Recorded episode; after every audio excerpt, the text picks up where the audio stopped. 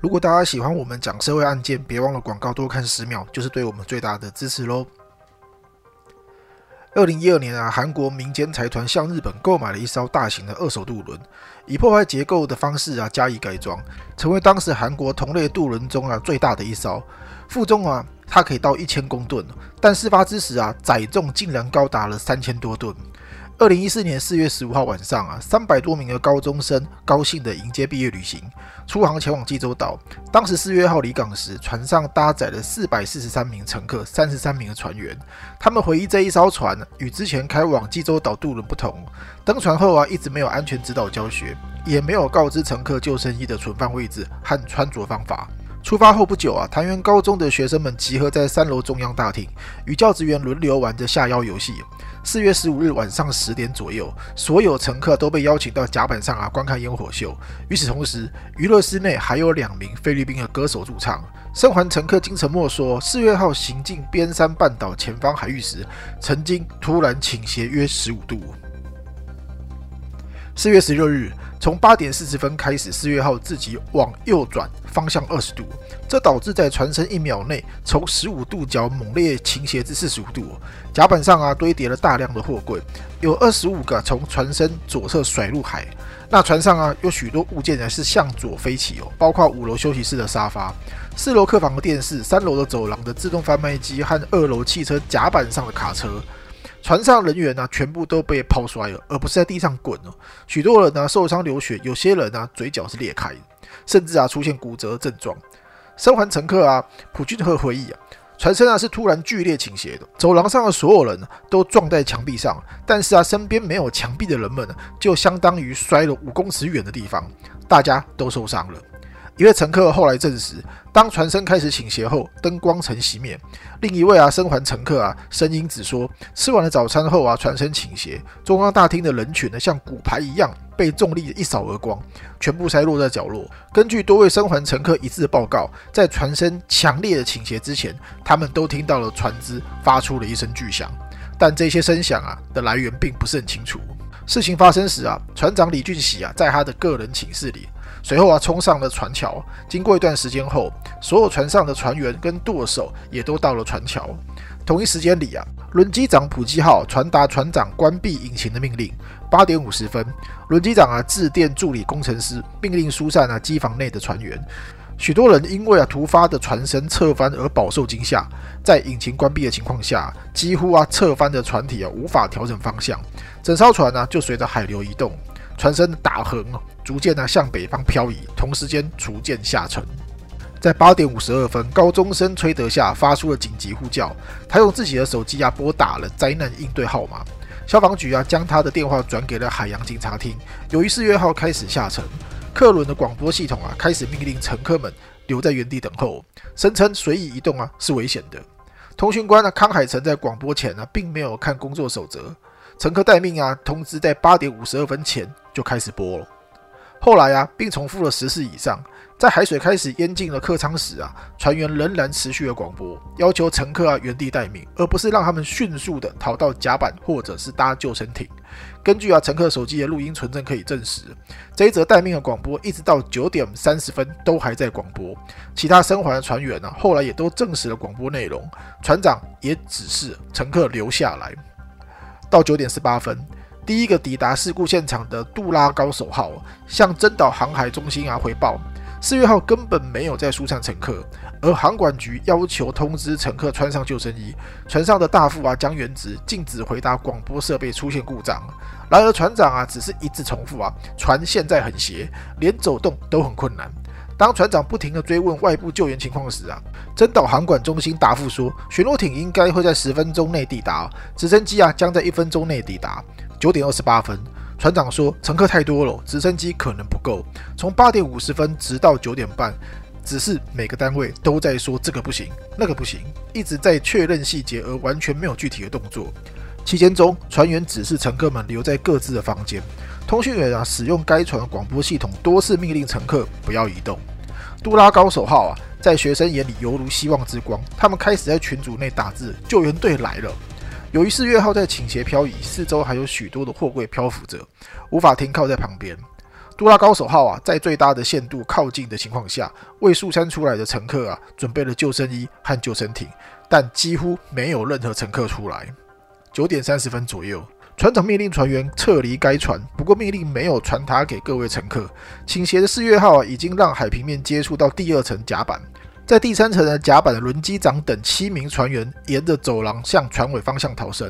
他立即登上了正在等候海警橡皮艇。海水灌入了三楼和四楼的客舱，船身啊紧急倾斜六十二度，船舱内部开始混乱。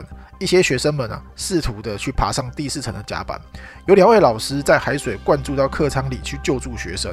在送走最后一名学生的瞬间，强劲的水流冲走了两位老师，最终都罹难了。许多老师啊，因为努力的疏散学生而失踪，他们的存活率啊是四月号成员当中最低的。九点三十七分，船长告诉了真岛航管中心，这艘船倾斜六十度了。同一时间，在船桥操作室里聚集的船长等八名的船员绑着消防水管准备逃离。九点四十六分，三名海警驾驶的橡皮艇已经到了逼近海平面的船桥外营救船长和船员。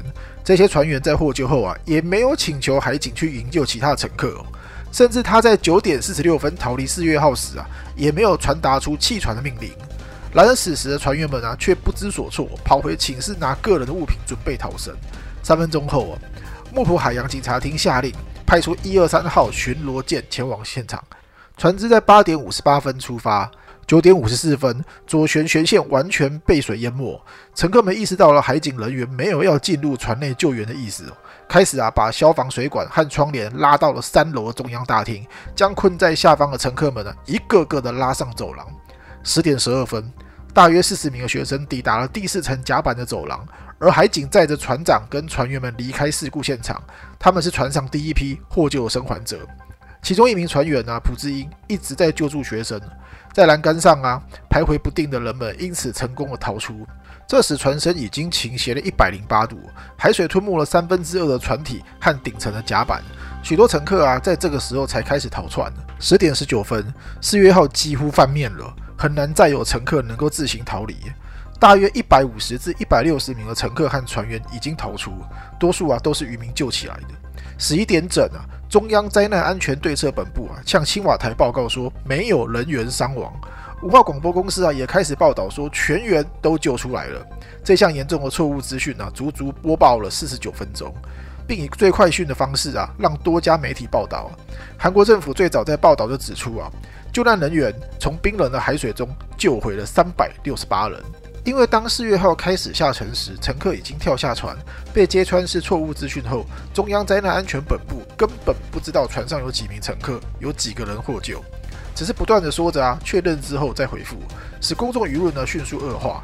三个小时四十分钟后才纠正了这一个声明，改成两百九十五名乘客仍然失踪。总统朴槿惠啊，在十点接到事故报告，但是此时不知去向，直到下午五点啊才出面。政府部门啊，因为全面性的失能，延误了黄金救援时间，最终造成了快三百人死亡的严重灾难。四月号在事故发生不到两小时内倾覆，客舱全部被海水吞没。生还者金承默回忆，当时啊，有人高举着一名五岁女童，他接过来后啊，传给了另外一个男乘客，一回头便看见海水猛烈的扑来。刚刚还浮在水面上的人们呢，瞬间呢都被淹没，整个船啊变成了困住了生命的人间地狱。当时可以听到各种声音、惨叫声、哭声、叹息声。船上的配置四十四艘小型救生艇啊，只用了两艘，其他都还固定在原地哦。当时的海水啊，大约只有十二度，两百七十八人啊，随着船体啊坠入了四十四米深的海底，翻转的船首啊也全部淹没了。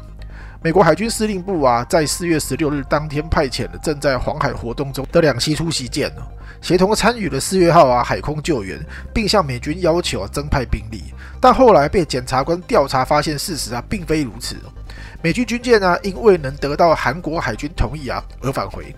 美军说，接到四月号啊沉船事故消息后，他们马上向海域啊派遣了军舰和直升机去救援，但韩方以措施效率为由啊，要求等待韩方指挥，同时要求啊美军直升机撤离现场。日本海上保安厅啊声明，若韩方有需要啊，将派遣船舰及人员啊去协助搜救行动。但韩国海洋警察厅啊拒绝日本的帮助。本次事件呢，并不需要特殊的援助。四月号坚持到了第三天后，在四月十八日十一点五十分完全沉没。当时特别调查委员会发现啊，装在四月号三楼大厅的监视器影像啊，似乎遭到篡改。在四月号缓慢下沉的一百分钟内哦，只出现了最后三分钟的影像。四月号点燃了民众的怒火，要朴槿惠下台。